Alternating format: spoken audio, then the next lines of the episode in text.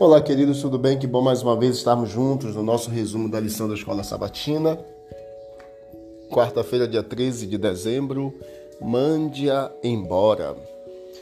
Aqui nós temos uma passagem bíblica bem interessante. É importante nós salientarmos que nas regiões não alcançadas das cidades, muitos anseiam por esperança.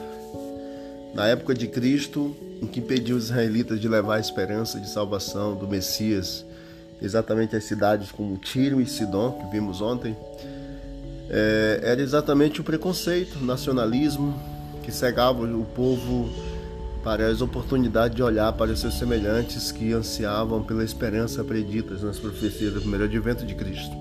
Hoje, nas cidades há muitos grupos com os quais Jesus quer que seu povo compartilhe a bendita esperança do segundo advento.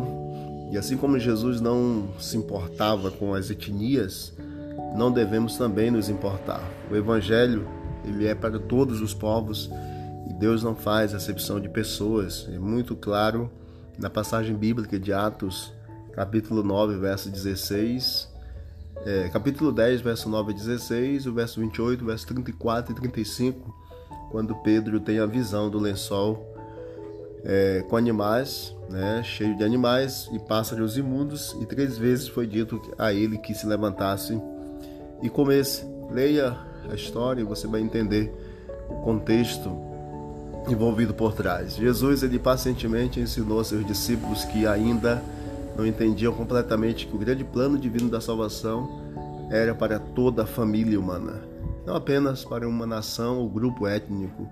O Espírito Santo pode nos ajudar a vencer a intolerância e o preconceito a fim de completar a missão nas cidades.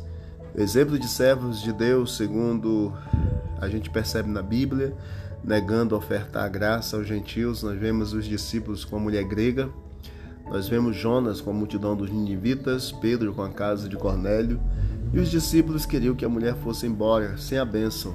Jesus quer salvar a todos. Que Deus abençoe, que tenhamos o mesmo sentimento que Cristo teve quando esteve aqui e com certeza é, trabalhar em prol da salvação de todas as pessoas. Vamos orar. Querido Deus, obrigado pela lição muito importante desse dia. Nos ajude, ó Deus, a entender teu plano, a fazer a tua vontade. Andar em teus caminhos, sempre em nome de Jesus. Amém. Deus abençoe a todos e vamos que vamos para o alto e avante.